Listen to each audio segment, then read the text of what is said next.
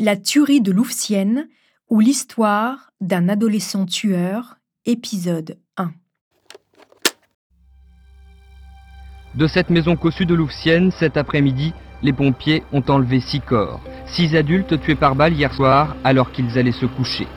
Il s'appelle Alexis Polevoy. Au moment des faits, il a 17 ans. Le 27 février 95, dans cette villa de Louvciennes, son père, sa belle-mère, les parents de cette dernière et un couple d'amis sont froidement abattus. Bonjour, trois couples d'origine russe assassinés à Louvciennes, en région parisienne. Une petite fille de 3 ans a échappé au massacre, elle dormait à l'étage. C'est le fils de l'un des couples qui a retrouvé les cadavres et alerté la police ce matin.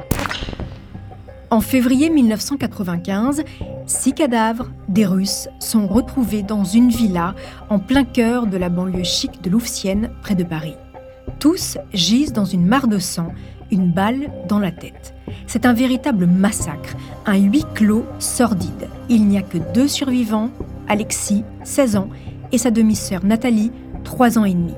Les deux enfants viennent de perdre une partie de leur famille, dont leur père, un entrepreneur millionnaire, Evgeny Polevoy, dit Eugène.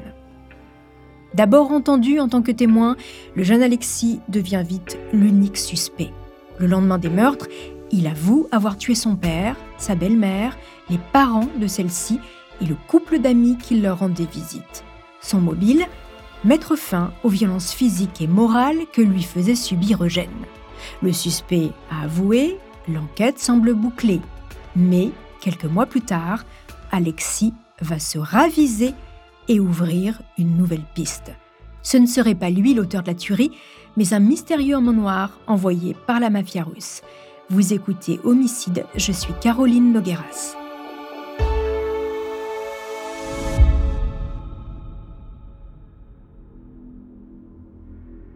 Règlement de compte sur fond de mafia russe ou tuerie familiale Cette affaire a tous les ingrédients des plus grands polars.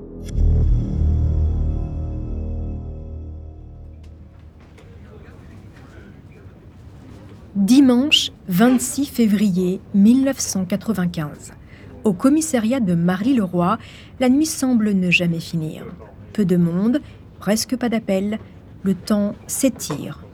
Pierre, le brigadier de permanence, profite du calme pour ranger son bureau. Quand, à 3 heures du matin, la sonnerie du téléphone le tire de ses pensées. Au bout du fil, un jeune homme paniqué. Venez vite Ils ont tué toute ma famille, venez vite Saisissant l'urgence, le brigadier Pierre, accompagné de deux de ses collègues, se rend immédiatement sur place. Le lieu indiqué se trouve en bordure de forêt, à Louvciennes, à seulement 5 minutes en voiture du commissariat.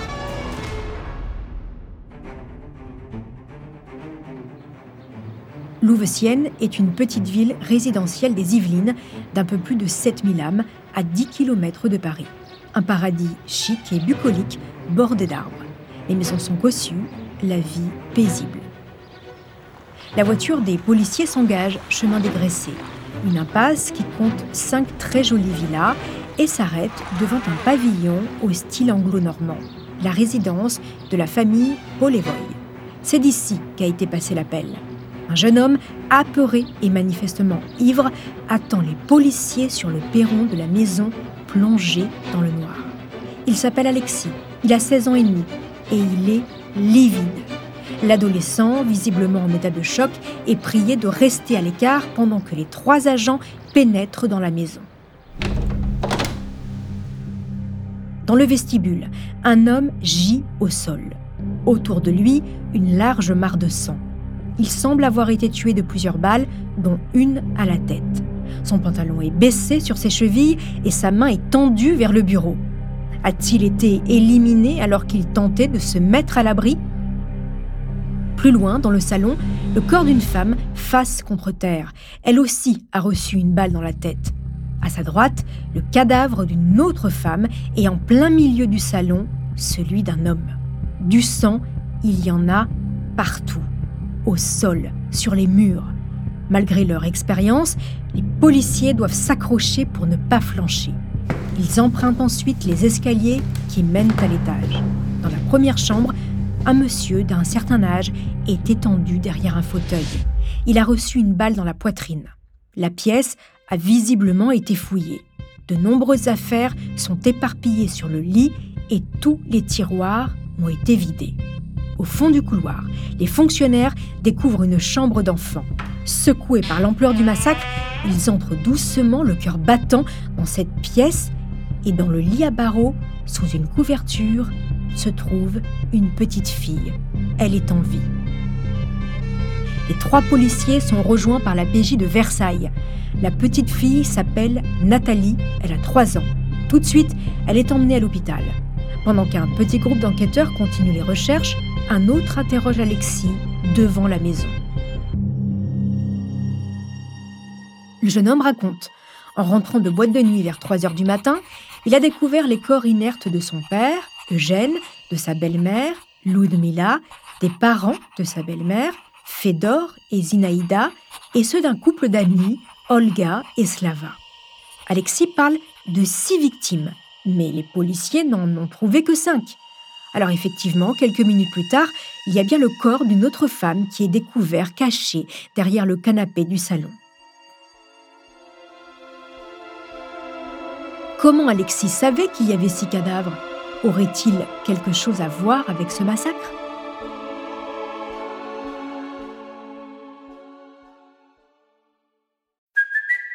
It's Kaylee Cuoco for Priceline. Ready to go to your happy place for a happy price? Well, why didn't you say so? Just download the Priceline app right now and save up to 60% on hotels. So, whether it's Cousin Kevin's Kazoo concert in Kansas City, go Kevin, or Becky's Bachelorette Bash in Bermuda, you never have to miss a trip ever again. So, download the Priceline app today. Your savings are waiting. Go to your happy place for a happy price. Go to your happy price, Priceline. Six morts, deux survivants et aucun témoin. Qui sont les Polevoy, cette famille en partie massacrée? Ils vivaient dans cette maison depuis deux ans et d'après Jean Griot, le propriétaire des lieux, c'étaient des gens discrets et sans histoire. L'homme raconte au micro de TF1. C'est des gens très aisés.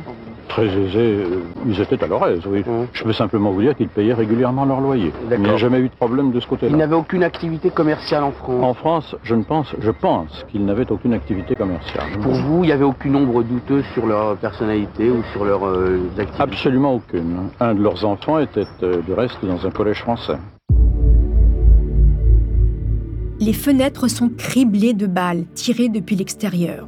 Les fouilles révèlent un véritable arsenal de guerre dans cette maison, dont un pistolet à un coup, une carabine, un fusil, des kalachnikovs et même une arbalète. Un stand de tir est découvert au sous-sol de la bâtisse. La première hypothèse des enquêteurs, c'est un cambriolage qui aurait mal tourné. Mais, finalement, elle est rapidement écartée. Des objets de grande valeur, dont les nombreux bijoux que collectionnait Ludmilla, n'ont pas été volés. À vrai dire, les flics pensent assez vite que le ou les tueurs connaissaient les victimes et les lieux. Le jeune Alexis, emmené au poste, est placé en garde à vue. Et il craque assez vite. Dès le milieu de la matinée, il avoue être l'auteur de ce carnage. Oui, c'est lui qui a tiré sur son père et sur les cinq autres personnes.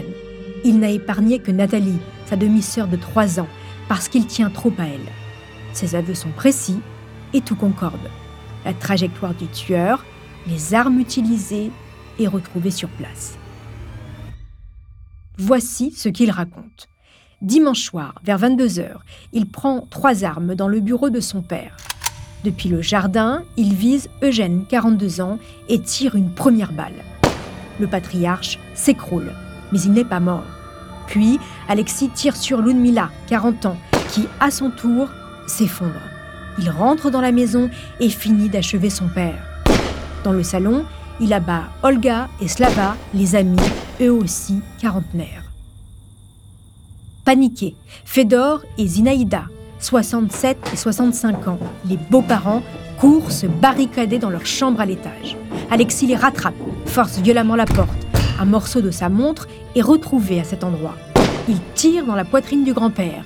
Puis, il ordonne à Zinaïda de fouiller la chambre pour trouver son passeport que son père lui aurait confisqué quelques jours plus tôt.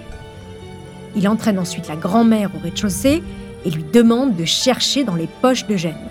Il récupère la carte bleue de celui-ci et 3000 francs en liquide. Enfin, il abat Zinaïda. Sa folie meurtrière a duré 15 minutes.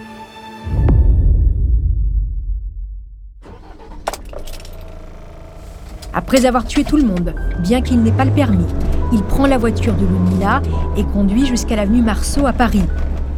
Il se gare devant le club Le Baron, commande du champagne et choisit une prostituée.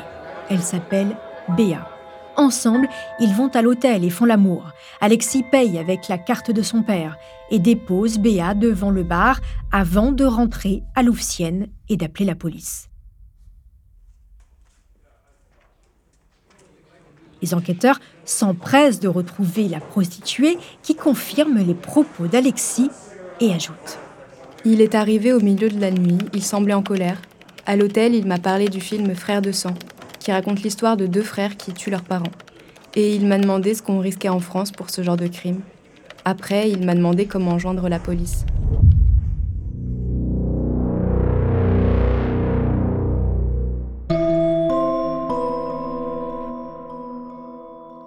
Face aux enquêteurs, le jeune homme poli au visage angélique explique que son père était violent, alcoolique et qu'il l'humiliait régulièrement en public, comme l'explique le procureur de Versailles, Hervé Garrigue, en conférence de presse.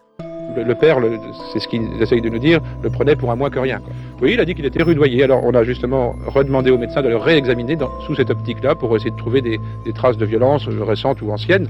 Alexis a tué tous les autres, car bien que témoin des coups fréquents de Gênes, ils ne sont jamais intervenus pour le défendre. La veille du drame, le père aurait une nouvelle fois frappé son fils, lui reprochant ses mauvais résultats scolaires. Il lui avait aussi confisqué les clés de son appartement dans lequel il habitait déjà seul à 16 ans, sa carte de crédit, son passeport, et avait interdit à Alexis de revoir sa petite amie Yana avant d'ajouter, toujours selon Alex. L'horreur ne fait que commencer pour toi. Je vais te réduire à l'état d'une merde. À Louvciennes, Alexis se sentait séquestré, privé de liberté et sans cesse humilié. Parfois, Eugène, ivre, le réveillait en pleine nuit juste pour le frapper à coups de ceinture. Alexis, traumatisé, n'en pouvait plus. Ce crime, c'était, dit-il, son seul échappatoire.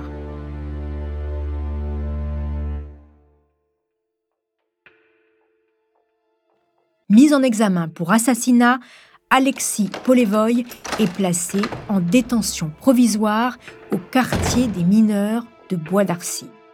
Enquêteurs, médias et opinion publique, tous pensent que l'affaire est pliée.